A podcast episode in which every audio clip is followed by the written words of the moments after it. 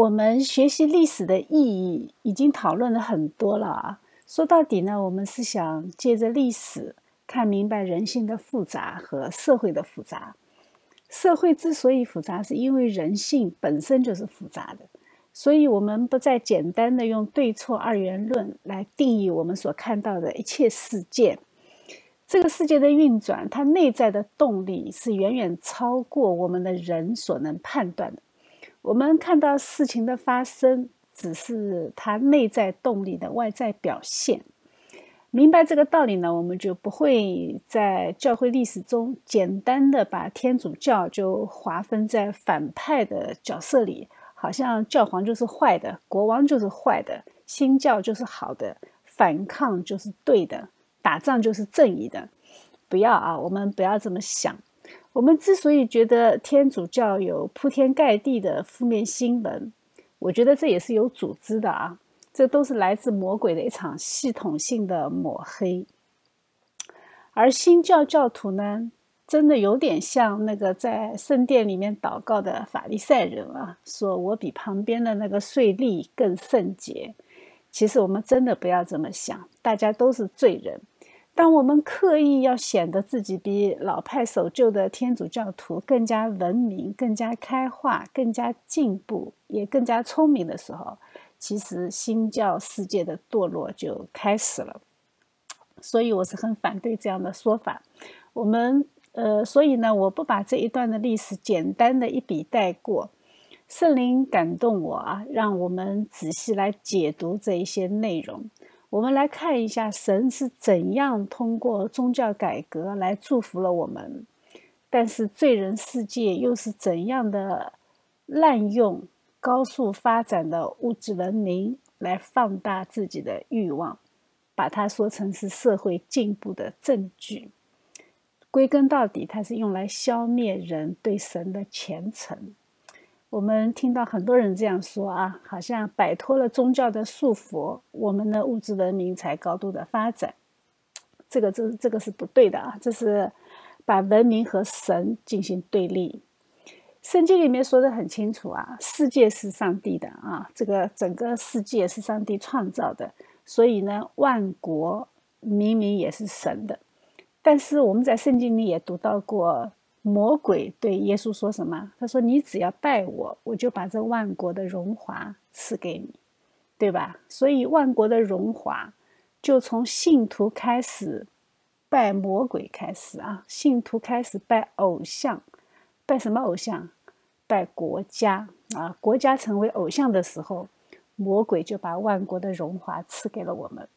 所以，我们今天就来讲这个主题啊。民主国家的兴起和形成，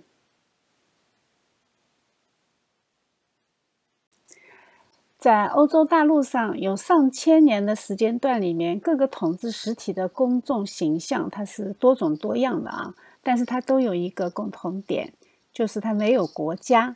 虽然我们在表述的时候经常说这个国那个国，其实都是为了表达的方便。那个时候，他们其实只有区域，没有我们现代意义上的国家。这个区域完全有可能因为领主结个婚，一觉醒来他就换主人。这种区域性的政治体制呢，它也很不同啊，就各个地方它完全没有统一性。比如说，它有世袭君主制啊，像法国；它也有选举君主制，也有城邦联盟制啊。比如说，像意大利有些国家就是。还有共和制，像佛罗伦萨啊，还有一个奇葩，就是像神圣罗马帝国这样的基督教驻邦联盟。这些多种多样的统治形态，他们的统治合法性都是来源于统治者和被统治者之间的关系。每一方他都是有自己的义务的啊，就是我给你交税，你帮我打仗，因为有基督教的传统。大家有一个观念是根深蒂固的，就是人民服从统治者是应该的，这个是由神意决定的。用通俗的话说，就是投胎的啊。上帝发扑克牌的时候，他就给我一排电话号码，大大于十的牌都没有啊，这个怎么打呢？是只能好好的去种地。但是也有一些人，他拿起来这一手牌里面就有四个鬼啊，还有八个小二。那这个就完全是看上帝的恩典。但是有一个观念呢，是他们比较根深蒂固的，就是服从君主是有条件的。也就是说，基督教君主他必须服从上帝的旨意，服从神的律法，为人民服务啊！你至少得为人民服务。你如果不服从神，你就不可能为人民服务，你管理就没有良善的动机。所以他们这个脑子还是清楚的。你如果做不到，那你就是建主，没有统治的合法性。基督教官员的职责呢，就是要捍卫正确的宗教信仰，要施行正义，要推动和平。所以他们到处打异端啊，这个是他们的主业。但是宗教改革之后，这个形势就变得复杂起来了啊，因为你教派多元了嘛，教派多元共存，那么世俗统治者的政治目标，它也就变得互相冲突起来了。那你宗教问题就会产生各种各样其他的问题。那执政者呢，他的执政能力就要受到挑战，他要首先解决一个怎么样去调整这些目标。才来达成他的统治的这种合理性，因为它很复杂啊。就是你如果不捍卫正确的宗教信仰吧，你就会威胁到基督教共和国存在的理由和它的统一性。但是你如果这么去做的话呢，你又有可能使共和国被宗教分裂啊，你你就很容易破坏协调、破坏和平、破坏和谐的价值观。所以呢，它就很矛盾。为了更好的去理解这种矛盾呢，我们就先从西欧的非常不同的政治结构来分析。因为我们是生活在现代社会中的人，我们并不能对这种社会结构有天然的认识，因为我们出生在现代国家的形态中，我们需要去深入的去了解这种我们所不熟悉的社会结构，我们去探讨这个问题，我们才能了解啊。如果我们站在现在的角度，是根本无法理解这种社会的变迁。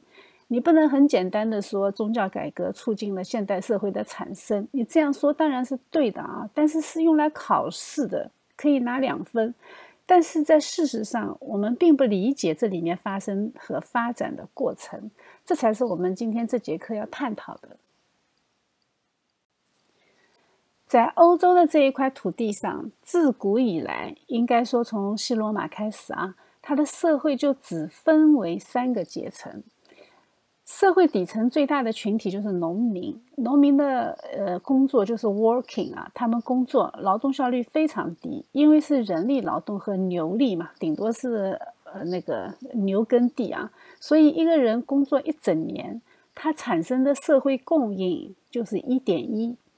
什么意思呢？就是说，十个人种一年的地，他只能够养活十一个人。那这个群体的人是不可能有什么阶级跨越和提升的可能，他完全没有什么想法，他只盼望有个好收成，能养活一家老小。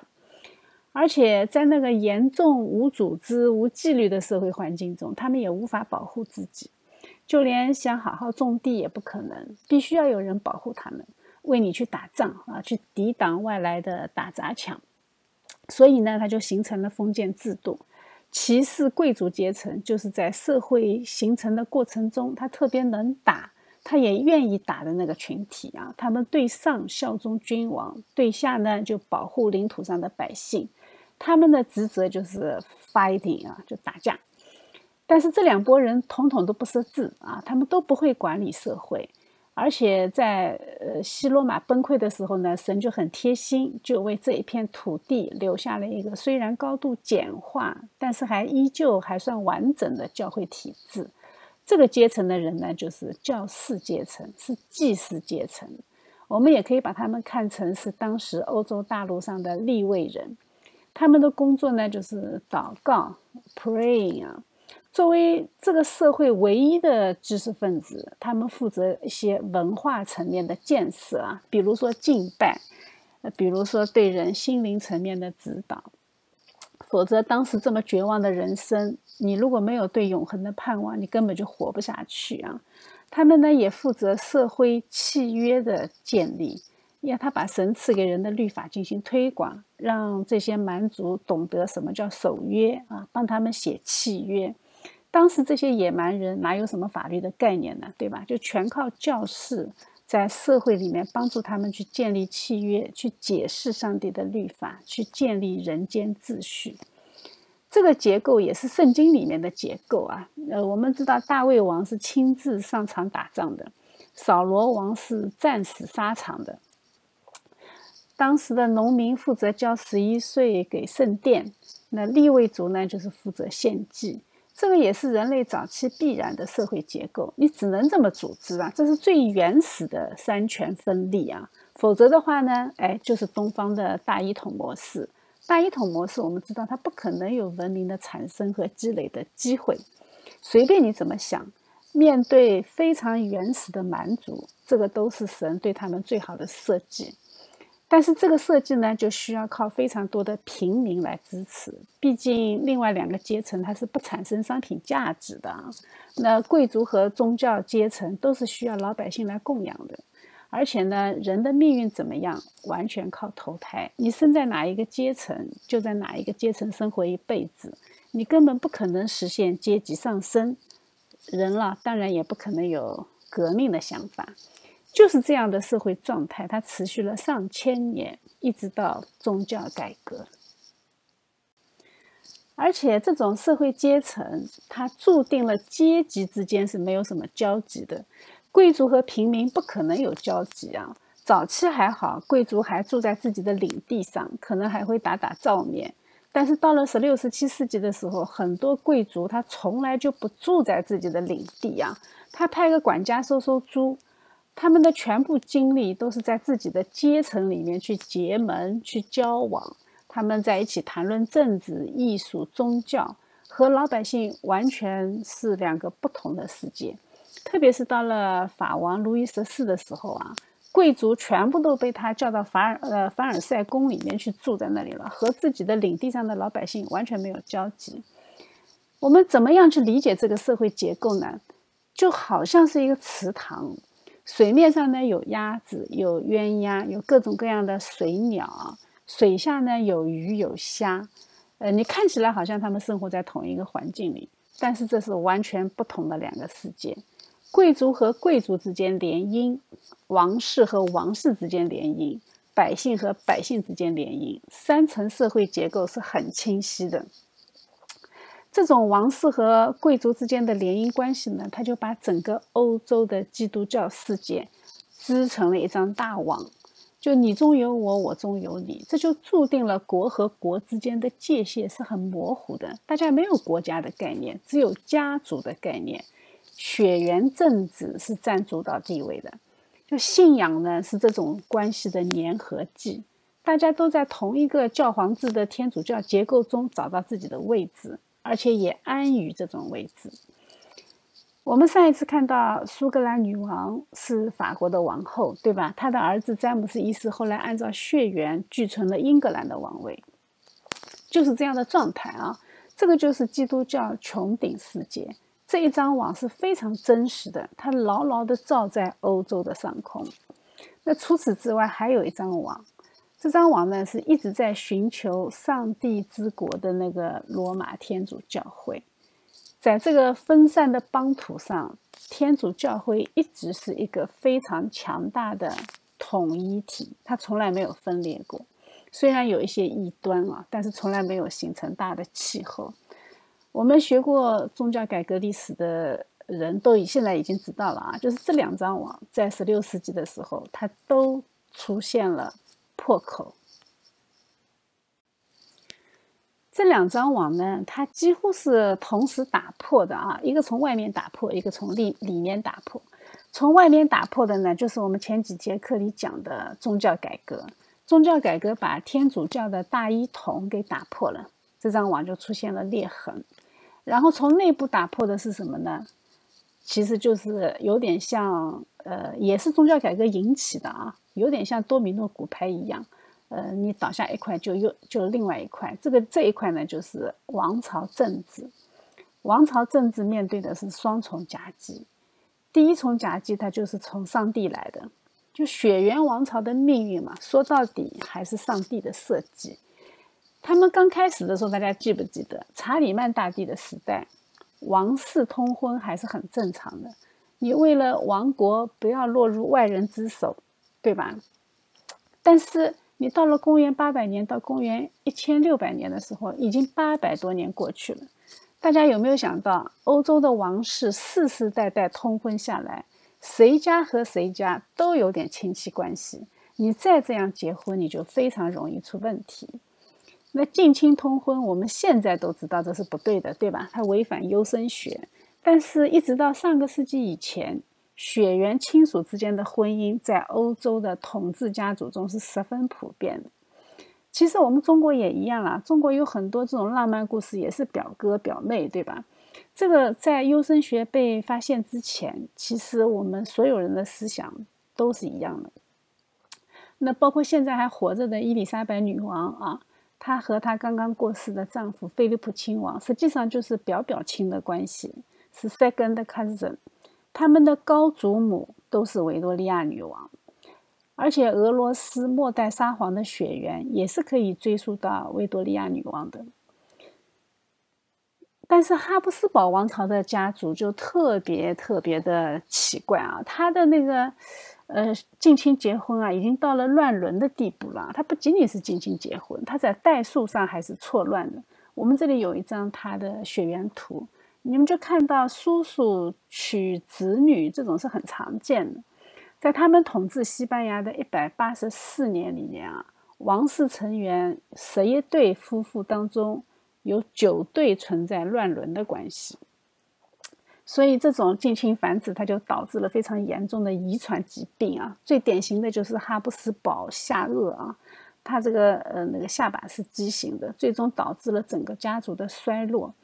因为它这个只是一个基因的显性表现，它还有一些你看不见的地方啊。它比如说，它的男性聚存人经常就会无法生育，这个就直接导致了他的绝世。而且，他的乱伦婚姻也会导致更高的流产率、死产率和新生儿的死亡率。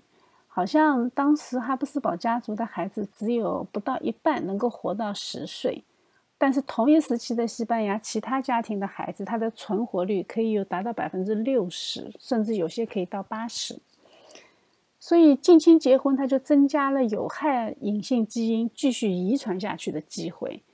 比如说啊，那个就是我们刚才说的维多利亚女王，她是有血友病的啊，她的隐性基因血友病就传播到整个欧洲大陆。女王是没有血友病，她只是含这个基因啊。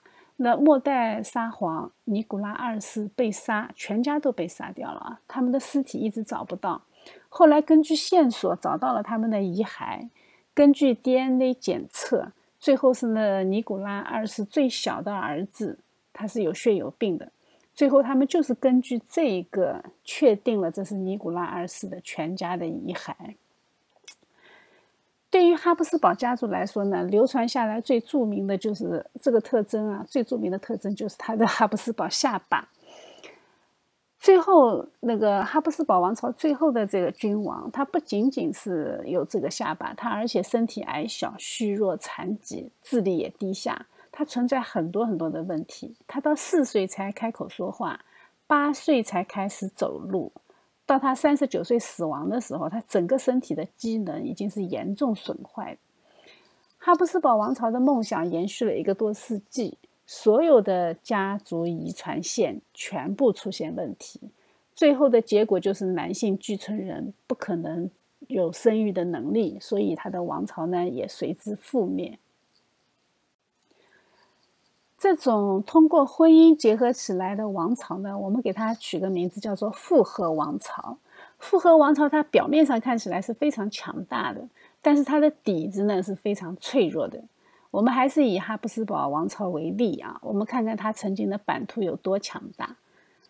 欧洲这种完全不搭嘎的两个国家，它拥有同一个君主的状况是很普遍的。所所以，它不是叫它复合王朝吗？它有，甚至还有一个法律来规定这样的王朝它的外交运作原则。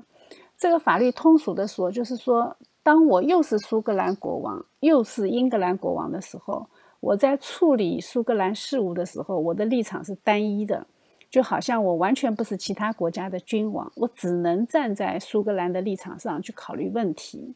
但是反过来，当我处理英格兰事务的时候，我必须不能考虑其他任何国家的利益，我只能完全考虑英格兰的利益。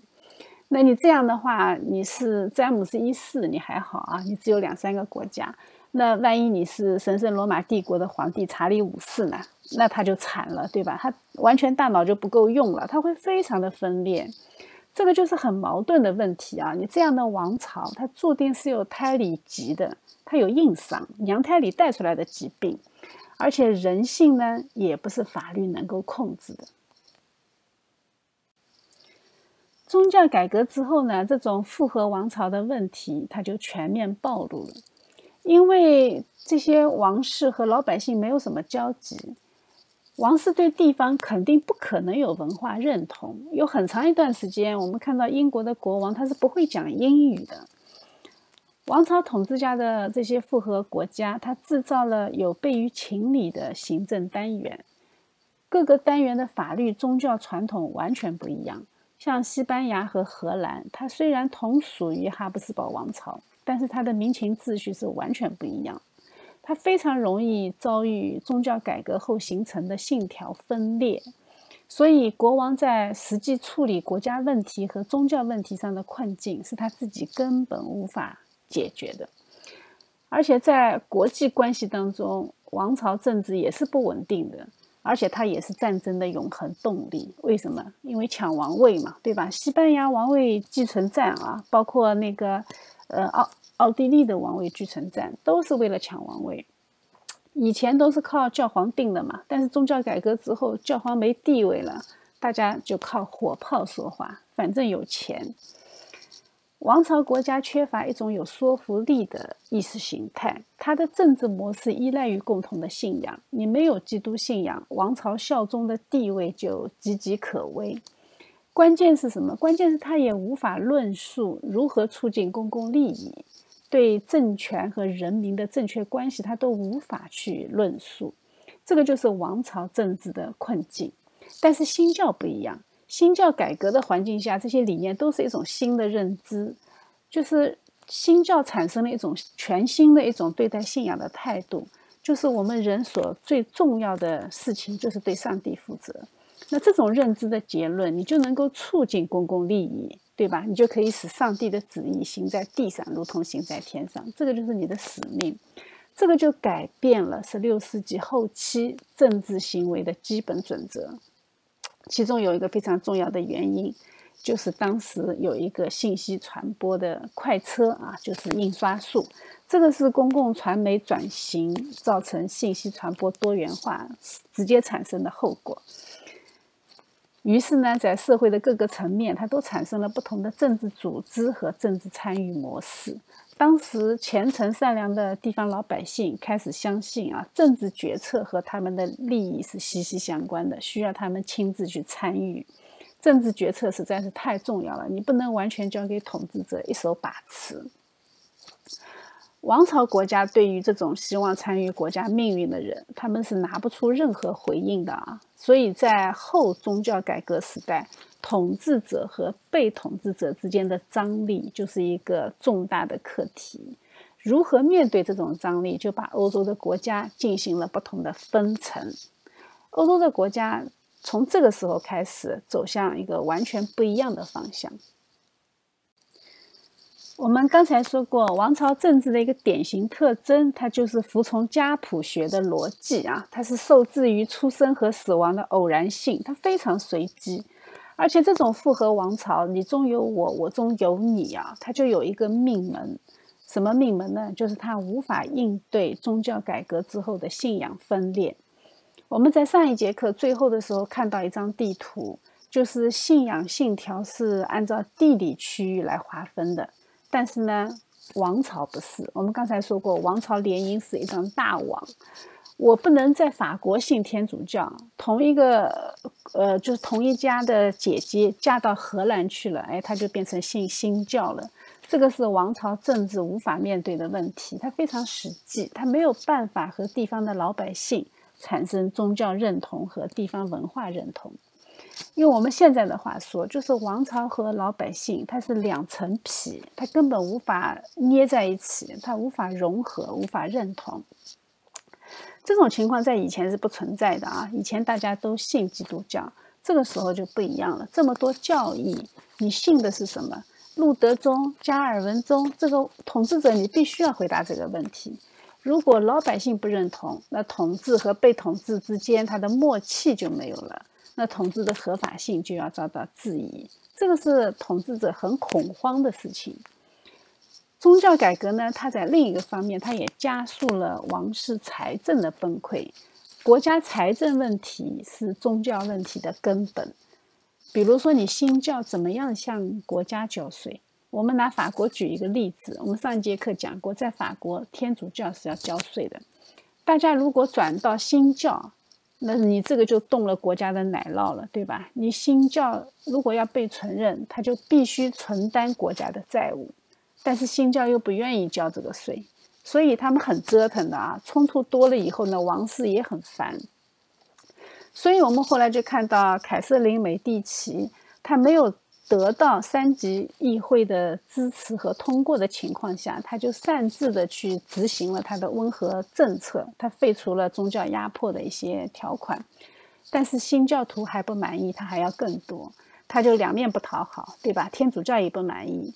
你这个就能解释为什么他在对待新教的问题上这么的反复，而且这种王室的出尔反尔，新教徒就会越来越没有耐心。所以后来各个地方的破坏偶像运动表现出来的那种无政府主义和亵渎神的那种趋势，就变得越来越有组织，在一些地方上甚至显示出反王室的色彩啊！这个当然也是拜印刷术所赐。印刷小报，它不断的释放王室的那种丑闻，就导致了很多极端事件的产生。比如说，在奥尔良刚刚死掉的那个国王弗朗索瓦二世，他的心脏被人家挖出来了，并且还油炸了一下，呃，炸完还扔给了狗去吃，这个就很极端。而且，路易十一的女儿当时还是被封为准圣人的。他的坟墓也被人拆毁，并且烧掉了。嗯，这种这么极端的事情，新教徒是干干得出来的。然后天主教徒呢，也用暴力去还击。所以在一场冲突当中，有一百多名新教徒被绑在杆子上，进到水里去淹死。冲突就是这么架秧子架上来的。而且这些冲突都是在这种自以为无限正义的情况下不断升级的。我们大家都不要去怀疑当权者想缓解局势的诚意呀，只是人和人之间的意见差异和信仰惯性，不是靠一个条例就可以解决的。虽然通过残酷的宗教战争能够达到一定的和谐和宽容，但是有一个新的问题会产生，那就是忠诚焦虑。作为一个中世纪的信徒。我通过对教皇忠诚，表现我对上帝的忠诚；我通过对我的领主忠诚，来体现我遵守上帝设立的秩序。但是这个时候很不一样，天主教穹顶碎裂了，对吧？那新教各派林立，那老百姓一下子就不知道该信仰什么，你到底哪一个是对的？关于那些教理问答，有统一的教会，你还比较好办；但是大部分教区无法涉及到的地方，人的归属感就比较模糊。新出现的经济混乱和社会凝聚力的下降，就促使人们重新开始从宗教以外来寻找一个依靠，忠诚焦虑就最终会引起国家的产生。基督教世界存在的理由，就是它提供了一套理念和制度，可以在信仰共同体内部促进和平。但是在后宗教改革的世界里面，那个教义冲突就取代了原本是应该凝聚基督教世界的共同信仰。宗教本来是化解矛盾的，结果这个时候它却成为矛盾本身。那世界就肯定变得更加危险了，对吧？而且新教之间它所诞生的那些信仰区域，它划出了一个犬牙交错的边界。我们以前讲过，中世纪的基督教世界，它的边界就是没有边界，对吧？大家大一统，全部在那个穹顶下。但是这个时候有了，而且不是在外部，是在信仰共同体的内部。那基督教国家之间就斗得你死我活，那民众心中的分歧也变得越来越尖锐。国王作为一个绝对统治者，他站在神圣王权的传统构想上，他把国家作为一个概念就登上了政治舞台。国家只对上帝负责，对吧？他不受他人的监督。他国家这个时候，他作为一个描述政治实体的词汇啊，它不再和任何信仰有关系。这个是国家第一次脱离信仰的方式存在，这个在罗马世界里是没有发生过的。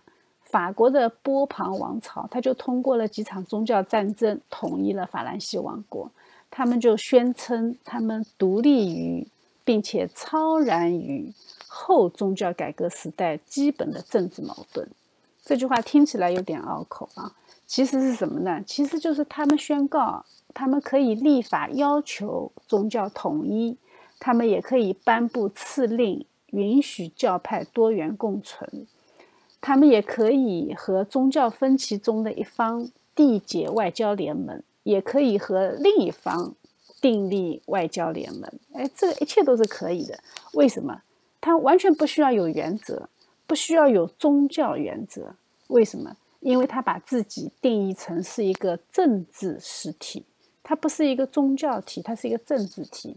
只要他的行为符合国家利益，这就能解释了啊。我们上一节课法国，呃呃，出现那么多没有节操的各种结盟，这个就是他的思想来源。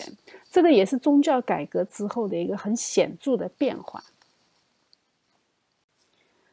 那你统治者光有这个理念不行啊，你社会还要去配合去支持，对吧？所以呢，他整个。社会的凝聚力量也是需要有的。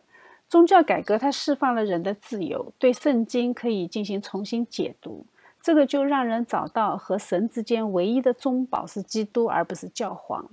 所以人就非常容易被这种情绪影响，谁都不想被人家控制，对吧？于是呢，思想和科学它就得到了非常快速的发展。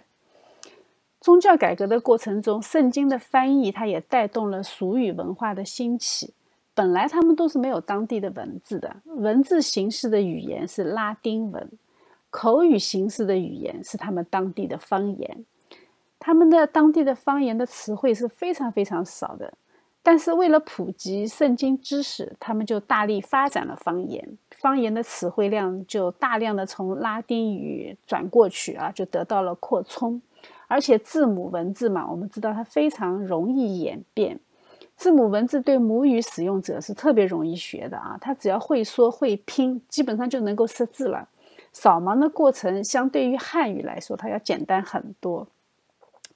地方文字的扩充和普及，老百姓使用文字以后的第一件事情，在印刷术上体现出来了啊，就是反对教皇，反对王权。所以这个真的是挺讽刺的。在宗教改革的过程当中，各个地方为了裁定纷争，他就进行了很多裁决机构的扩充。因为你吵架吵得沸沸扬扬的，我要裁决怎么办呢？我就扩充这些机构，他又要裁决又要执行，他就逐步的建立起了统一的立法和执法部门。这些人他就形成了当地政府的执行机构。在宗教改革之后，他就被保存了下来，他用来处理地方事务。最后，这些地方就演变成国家政策的执行部门。我们知道，以前是没有这些官僚机构的啊。以前的裁决都在教会里，特别小的地方，法庭就是教会，对吧？那现在天主教的权威没有了，新教呢，它又没有集中的意愿。新教产生的第一天，它的它的趋势就是走向分散的。所以，宗教改革以后的世界和宗教改革以前就已经完全不一样。这种官僚机构的产生和延续，他就为国家政权替代王权做好了世俗上的准备，他产生了非常有效的中央集权的雏形。而且这一段时间，他还产生了资本主义啊，资本主义开始发展了。大量富裕的商人，他们没有政治地位，对吧？他们要交税，他们政治地位只有贵族和王室才有。但是你中产阶级，你再有钱，你交再多的税，你都没有发言权。在旧制度当中，贵族和教士是不用交税的，整个国家的税全部压在平民上。那资本家再有钱，他也是平民阶层，对吧？所以他们肯定会站起来争取权利，所以他们就控制了当时的主要媒体啊，印刷术。在那一段时间，小报上全部都是讽刺国王的，讽刺教皇，他们还未必敢啊，因为怕上帝的咒诅啊什么的。但是在宗教改革的时候，他们讽刺教皇的事情也没少干。但是宗教改革以后呢，讽刺王室那就是非常时髦的。那个时候的监管政策也不像现在啊，你可以封账户，那个时候不行啊。所以，关于路易十六的王后，他们当时的造谣已经基本上到了根本不在乎你信不信的地步了。他们想要的一切就是要替代王权，成为政策的参与者和制定者。就在这种上中下全方位的包围当中，王室政治它就注定要消亡。国王就必须另外去寻找一个概念来凝聚社会，所以呢，国家就成为一个现代社会的标准，正式的登上历史舞台。宗教改革以后呢，在新教国家，它各个教派就更加信条化，每一个教派都想去规定人们应当相信什么。以此为基础，新教的各个教会和各个国家都努力的在教育和劝服民众，呃，去学习啊。所以呢，他就在教育上投入了大量的资源，花费了巨量的时间。那这就导致了他对外传福音这个脚步就比较慢。但是天主教没有受到影响，天主教国家这一段时间反而是趁着殖民主义啊，随着那个殖民主义的大船。走向世界，对外传福音。那对于新教的那些教会和国家而言，你要让人统一于一个信条是很困难的。反倒是过去那种围绕信仰共同体的统一比较容易。信仰共同体遵守的形式，它能够直接反映个人的信仰状况。你就算不是神学家，你也很容易分辨不同的崇拜仪式。但是在新教的时候，你就很难分辨了。因为你无法定义一个人的心灵状况，对吧？新教改革以后呢，宗教统一基本上被证明是无法实现的。基督教的君主他就改变了思路啊，相对于宗教统一，国内和平才是当务之急。这个不仅君王这么想，老百姓也是这么想。打仗实在是打怕了，对吧？所以呢，他们就选择利用法律资源来解决宗教争端。那新教国家的民主制度，它就会发展的更快一些，因为你宗教纷争比较多，教义纷争比较多，那你就法律上更加健全。那民主呢，恰恰是建立在法治的基础上，所以我们就能理解为什么新教国家它在民主这一块它发展的特别快。但是在有些批判者的眼中啊，这种做法呢，其实呃也算是一条罪状。因为什么？因为你这样会更加加深裂痕。在保守派眼里啊，因为你如果允许宗教多元化，那么基督教世界反而会加快分裂啊，会没有力量。他说，教派多元化一定会酿成苦果。统治者允许多元共存，你这个是在回避问题，不是在解决问题。你这种做法就会导致上帝的怒火。哎，这种观点其实通常会变成自我实现的预言。为什么？因为一定会有一些事情会让你觉得这个话是可以应验的。因为你怎么样解读它都是对的嘛。那个人，呃，包括一个国家，你肯定会有一些灾难。只要灾难一旦来临，这些话就成立。但是不管怎么说吧，宗教改革它彻底改变了教会和统治者之间的关系。在天主教的欧洲，国家在教会事务上就有了更大的权利，因为当你有一些不满的时候，这个天主教教会，他就会邀请国家来维持天主教信仰秩序。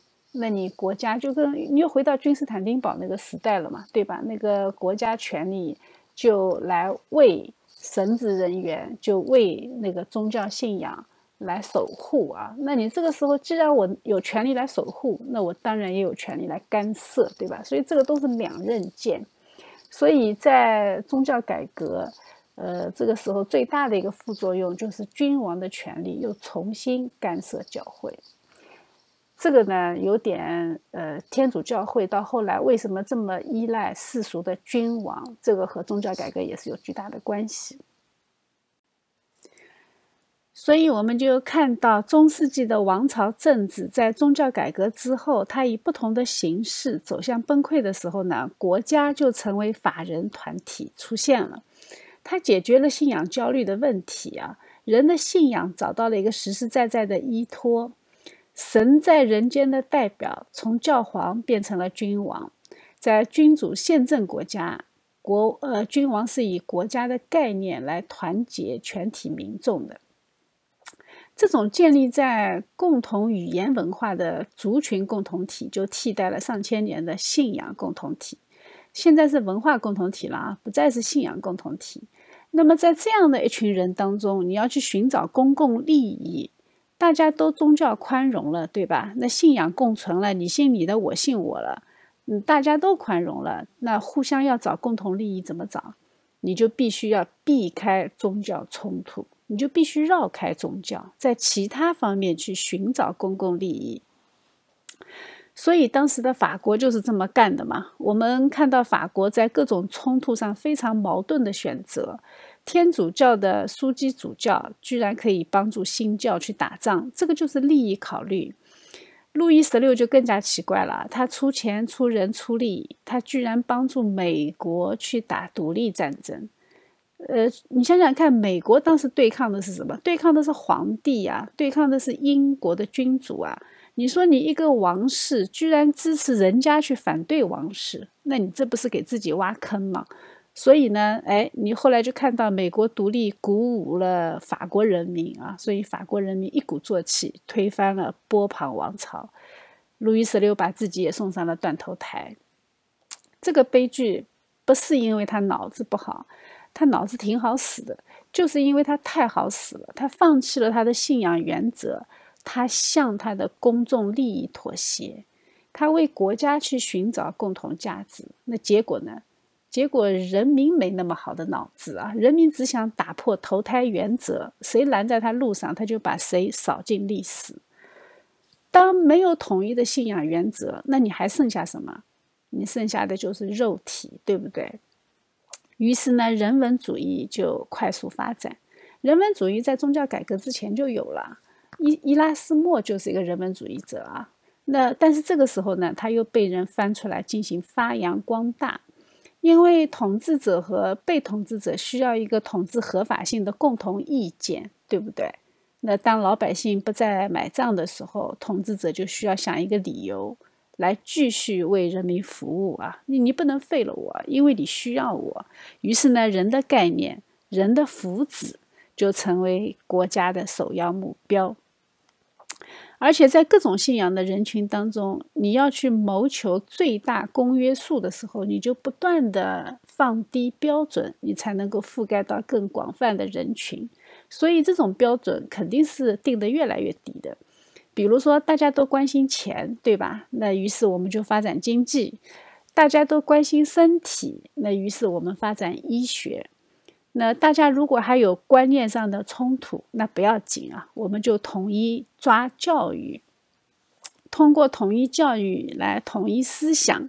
如果一代人不行，我们就两代人啊，我们十代人洗脑洗下来，大家一定会统一了。所以公立教育就是这么应运而生，至少在大部分世俗事物上，大家都能够得到统一。你洗脑洗上三代人。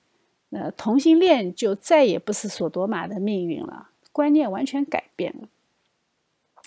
就是在这样的推动力下，人的价值观念就越来越趋同。现在大家都认可，大部分人的意见可以左右小部分人的命运，对吧？那德国就是这么干的。犹太人被杀，其实大部分德国人是知道的。为什么？因为纳粹的反犹，他是写进党章的。竞选的时候，谁都知道。就算这样，还是一人一票把他给选上去的。你说，大家是不是在这种价值上，其实观念是趋同的，只是后来大家都否认而已啊？这个就是个体权利被让渡之后的结果。你为了更高的善，牺牲个人的利益，最后呢，你既没有更高的善，你连个体的权利你都无法保证。这样你就能够理解了，为什么宗教改革之后，科技快速发展，经济高速发展，但是打仗却越来越激烈，信仰呢变得越来越可有可无。为什么？因为人心变了。近代史非常重要的转折就是法人啊，国家法人，法人可以代表成为民主国家。这个是特别特别重要的一个转折。从宗教改革到国家的形成，中间还有这一百多年的时间，也就是从从一七零零年到一八零零年，在这一段时间里面，思想家是层出不穷啊。这段时间思想家最多了，现代科学的奠基人也基本上出现在这一段时间。这是一个非常集中的属灵现象，有兴趣的人可以去仔细研究一下。那些层出不穷的思想家各领风骚几十年，把人心一步一步的带出来啊！他们把这个叫做启蒙主义，就把人带向了一个自由主义的今天。在这样的思想史变迁的过程当中，它起决定性因素的不再是宗教信仰，而是观念秩序。观念秩序这个词很早就有了啊，公元前四世纪就有了，它是来自于亚里士多德的一个思想史的一个重要概念。它和观念是不一样的，观念是 idea 啊，观念秩序是 ethos，它在英文里面不是同一个词。观念次序的范围它更广泛一些，它是指一个社区或者一个国家的信仰传统、集体性格和公共精神。简单的说，就是这个群体的民主性。英国诗人艾略特说：“人民的观念秩序决定了政客的行为。”这句话是很形象的啊。而宗教改革呢，恰恰是改变了人民的观念秩序。这种观念秩序的改变，它给国家的政客产生了政治动力。你这样就能解释现代政治的众生相：老百姓要什么，政客就得给什么啊！这个是民主政治的属性决定的。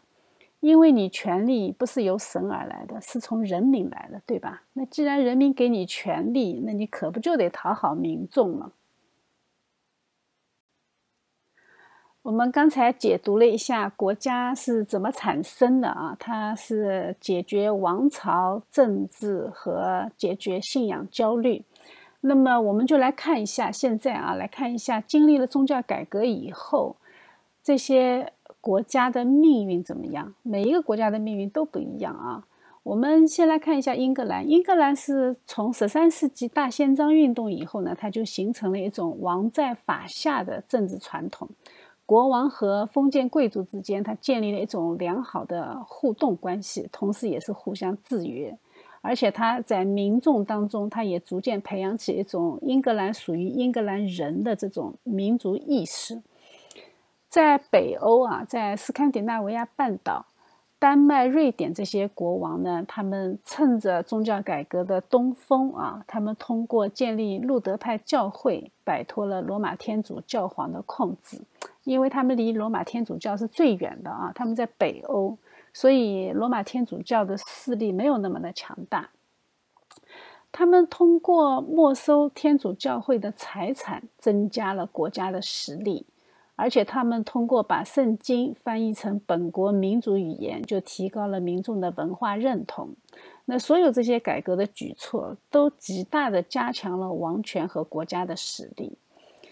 我们知道，因信称义的教义虽然很动听，但是金钱是更香的。国王和诸侯他支持宗教改革的原因，一方面是信仰的归正，但是他们的经济动力你是不可忽略的啊。他们要把基督教会变成本土教会，那么老百姓交的税收就可以留在本地，你就不用交到罗马去了。这个不是要他们在上帝和财富二选一的送命题啊，这个是在上帝和财富两者兼得的送分题。所以北欧这些国家基本上答题正确。这场由宗教领袖发起的、由国王用武力抗争支持的宗教改革，就使这些国家的后续发展有非常强大的动力。宗教改革之后呢，他们的发展都是空前的繁荣。但是西班牙就非常不一样。西班牙在宗教改革的时候，它是非常强盛的；但是在宗教改革以后呢，它的强盛持续时间并不长。主要原因呢，还是因为它比较有大国担当啊，实在是任务太重，时间太长，壮志未酬身先死。西班牙的崛起主要是通过反宗教改革运动和海外扩张殖民这两条路径来实现的。我们上次讲过啊，寡言少语的查理五世，他承担起将天主教会统一信仰的宗教理想和罗马帝国统一世界的政治理想合二为一的这么一个历史重任。他在反对信奉新教的德意志诸侯。呃，反对尼德兰、英格兰以及异教徒的奥斯曼帝国的战斗当中，他取代了江河日下的教皇国，成为天主教世界的政治领袖。他有这个雄心啊，是因为他有这个经济基础和信仰基础。他有钱啊，他很有钱。西班牙当时他已经通过垄断南美殖民地的银矿资源，成为富甲一方的白银帝国。但是这个王朝国家，它在自然地理上并不占优势啊。我们上次看过它的地图，它被法兰西、瑞士、德意志的独立邦国和意大利的自由城市分割开，分得很细。而且啊，那它属下的民众，他就不仅语言不通、文化不一样，而且呢，由于宗教改革的原因，在信仰上也处于严重的分裂状态。那面对这种混乱不堪的状况，那雄心勃勃的查理五世和他的继任者，他的儿子腓力二世，就决心要用武力来重新建立一个统一的天主教帝国。所以呢，他对内收拾这些四分五裂的基督教会的新教异端，对外呢，他要打奥斯曼这个异教。所以总的来说，皇帝很忙。在坚持理想主义精神这一点上，这个西班牙国王倒是与呃塞万提斯笔下的西班牙骑士唐吉诃德有几分相似之处啊。他们都是为了某种崇高的理想，在现实面前碰得头破血流。因为这种状态让他树敌实在太多了。将近一个半世纪的时间里面，西班牙和欧洲几乎所有的主要国家都处于敌对的状态。他这些敌人很多，他包括德意志境内相信新教的那些诸侯，还有就是要求独立的尼德兰各个行省，就是荷兰啊，还有伊丽莎白治下的英格兰，还有日益崛起的瑞典。还有一百多年以来，处处和西班牙明争暗斗的法兰西，还有呢，还有就是，呃，进攻维也纳，也从海上进攻伊比利亚半岛的奥斯曼帝国，整个欧洲全是他的敌人，甚至连罗马的教皇啊，尽管在反对新教这件事情上需要西班牙的大力支持，但是他也很不满意西班牙对基督教世界比他们更有发言权。他也很嫉妒啊，所以他经常暗中也会使一些小伎俩挖墙脚。这些敌人就是西班牙的这些敌人，他有些是宗教上的，有些是政治上的，有些是既是宗教上的，也是政治上的。那由于西班牙的国王们，他们非常顽固的把宗教立场和政治立场纠结在一起，所以他们就陷入了这种四面受敌的困境。为了对付这些宗教上和政治上的敌人呢，哎，西班牙政府每年都要投入巨大的军费开支。那曾经富甲天下的白银帝国，哎，最后就这么拖垮了。呃，有些我看到有些那个呃历史学家把西班牙形容成一个掉进泥潭的大熊，就是任何攻击他的狗都没有他强，他就是一头熊啊。但是呢，他实在是架不住对手太多，最后还是渐渐的衰弱。然而，在同一个时间段里，当西班牙过分痴迷宗教和政治统一的理想而逐渐衰弱的时候，哎，有一个非常生动的反面例子，就是法国。法国非常巧妙地利用了宗教分裂的事实，而迅速地走向强盛。法国是一个特例啊！法国它没有成功的进行宗教改革，但是它依然走向了王权的强盛啊。呃，我们知道那个波旁王朝啊，它的君主们是巧妙的利用了宗教分裂和宗教战争的机会，来加强了他自己的实力。用一句话总结，就是他放眼望去全是朋友，除了西班牙。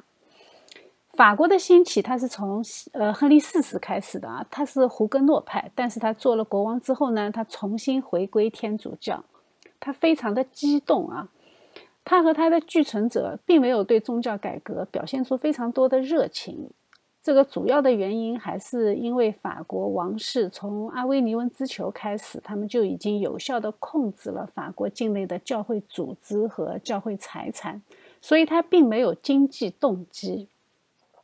另外呢，他还有一个非常强大的邻居西班牙，他不敢在宗教改革上去惹西班牙，他怕他们借着宗教的借口来干预法国的内政。法国人他和西班牙人非常不一样的地方，就是他把政治利益看得比宗教信仰更重要。西班牙人像堂吉诃德一样讲究荣誉和信仰。但是法兰西人不是啊，法兰西人有点像商丘潘沙啊，他非常追求现实的利益和实惠，他为了国家的立场不惜牺牲信仰的原则。国家的立场就是法国首相那个枢机主教黎塞留经常用的术语啊。当西班牙立场坚定地维护天主教的时候，法国的统治者却颁布了南特赐令，对胡格诺派网呃网开一面啊。但是我们知道，后来的亨利四世之后啊，就是那个后来的路易十三，他的首相黎塞留和路易十四的首相马赛林，他们都是罗马教廷的红衣主教，但是他们都把法兰西的国家利益放在天主教的信仰之上。他们甚至联合了一切可以联合的力量来对付西班牙人。他们联合了唯利是图的威尼斯呃威尼斯人啊，还有一些新教的那些德意志的一些诸侯，甚至他们联合了伊斯兰教的奥斯曼帝国，甚至连推翻王权的英国克伦威尔政府，他们都可以联合。从十五世纪争夺意大利开始，一直到十七世纪的三十年战争和法西战争，法国人始终站在国家的立场上，和遵守宗教信仰原则的西班牙人作对。欧洲大陆上这两个最强大的天主教国家之间，他们打得死去活来，比宗教战争打得还要激烈。特别是在三十年战争当中，欧洲所有的参战国家全部都是根据宗教信仰分成泾渭分明的两大阵营，只有法兰西这个奇葩啊，他这个天主教国家完全不顾宗教立场，旗帜鲜明的站在新教阵营这一边，你说他是不是很奇怪？而且后来，当法国西南部的胡格诺派贵族势力越来越强大的时候，路易十四居然再次出于国家的立场，颁布了南呃那个颁布了那个枫丹白露赐令，废除了南特赐令。你说他真的是经常会出尔反尔啊！到了路易十五的时候呢，哎，他又驱逐了天主教的耶稣会，你看出来他非常的任性。在路易十六的时候呢，他居然支持美国的独立战争，给自己挖了个大坑了。这种政治上的机动灵活，不是一般的国家能做到的。只有这种宗教专制和政治集权都高度结合的国家，他才能够做到。当然了，他这样的做法，他最后会给自己掘墓的啊。所以他在不久以后呢，他就激起了法国的启蒙运动和后来的法国大革命。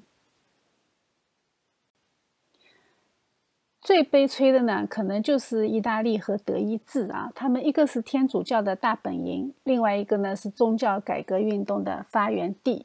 但是这两个国家呢都没有从宗教改革中捞到什么好处。由于政治上的严重分裂，他们没有可能借助宗教改革的历史契机发展成一个独立的国家，他们反而变得更加混乱，也变得前途更加的暗淡。意大利最辉煌的时候，可能就是文艺复兴时期啊。但是，意大利在政治上却是长期分裂成威尼斯、米兰、佛罗伦萨、那不勒斯和罗马教皇国。它而且还有其他的一些小小邦国。这它的这个领土上，从十五世纪以来就不断的遭受周边大国的入侵啊。那意大利战争打了很多年。由于意大利它是天主教的大本营，所以它各个邦国是不可能指望从宗教改革运动中获得什么政治上的好处，因为它被教皇紧紧的摁着，它宗教改革想都不敢想。结果呢，这次宗教战争一打，连教皇国和意大利都不再有资格成为天主教阵营的政治领袖，这个阵营的政治领袖变成西班牙了。而且呢，文艺复兴时期，它也改造了这个国家的民情秩序啊。我们要说到刚才说到的那个观念秩序，那它意大利的那个崇尚的是什么？崇尚的是文学艺术、享受生活的舒适和高雅，再加上他们政治风格一贯比较懒散，特别喜欢自我发展。个性因素过分膨胀，使他们对国家这个概念完全没有概念啊。从外部环境来看呢，意大利一直是欧洲历史上战争最多的地方。从西罗马打到查士丁尼啊，那个后来还有发生在法国和德国的意大利战争，哎，他们根本就没有什么机会可以统一。所以宗教改革之后呢，意大利的经济优势到了十七世纪就被新兴的民主国家，比如说像英国、荷兰这些国家取代了。文化的辉煌呢，也被后来异军突起的法国所超越。意大利一直到一八六一年才作为一个现代民主国家完成了统一。但是这个时候，我们知道西欧的那些大国早就已经超越了民主国家的范围。走向世界，建立起全球的殖民体系。德意志就不用说了啊，它本来就是非常分散的几百个小邦国。这回呢，它的分散不仅仅表现在疆土上，它还加上一个分散的信仰，那简直就不能更分散了啊！所以呢，国家的概念压根儿就没有。国家的形成，它对民族的发展具有非常重要的意义啊！在西欧近代社会转型的这个过程里边呢，民主国家它不仅构成了重商主义经济政策，并且呢，它也构成了民主政治发展的绝对前提。这些比较早形成民主国家体系的西欧国家，比如说像英国、荷兰、法国这些，在依靠国家力量来促进对外贸易和推动经济增长的同时，它也通过一系列的社会变革，逐渐形成了一个政治的民主化，并且随着他们对世界的殖民体系，将国家的形态传播到世界各地。在那个时候，东亚基本上没有国家，全部都是家天下啊，全部都是皇权天下。美洲就更加不要说了啊，他还穿草裙。当英国要和中国签贸易协议的时候，清朝就不愿意。为什么呢？因为我们要知道，中国的闭关锁国它是有原因的。清朝政府它没有国家的概念，清朝政府认为，哎，这里就是我家。大门一关，里面全是我家的。你如果要来做贸易，那老百姓的钱如果都买你的东西，银子不就被你拿走了吗？这个就是他们的逻辑啊！真的没有什么高大上的，没有什么爱国主义、贸易保护，根本没有那么高大上。其实原因就很简单，他们根本就没有国家的概念，他们也没有经济学的概念，人民就是奴隶，根本不用考虑。他们最担心的就是白银外流啊。那当这些民主国家它在形成的过程中，那些相对滞后的国家，比如说像德意志、意大利啊，那在十六世纪以后的数百年时间里，无论是经济发展的速度，还是政治民主的进程，它都要迟缓的很多啊。毕竟后来资本主义发展、民主政治的发展、对外贸易的扩张，它都是需要国家力量来推动的。所以我们就没有看到德国、意大利它对外有什么殖民啊，根本没有实力去殖民。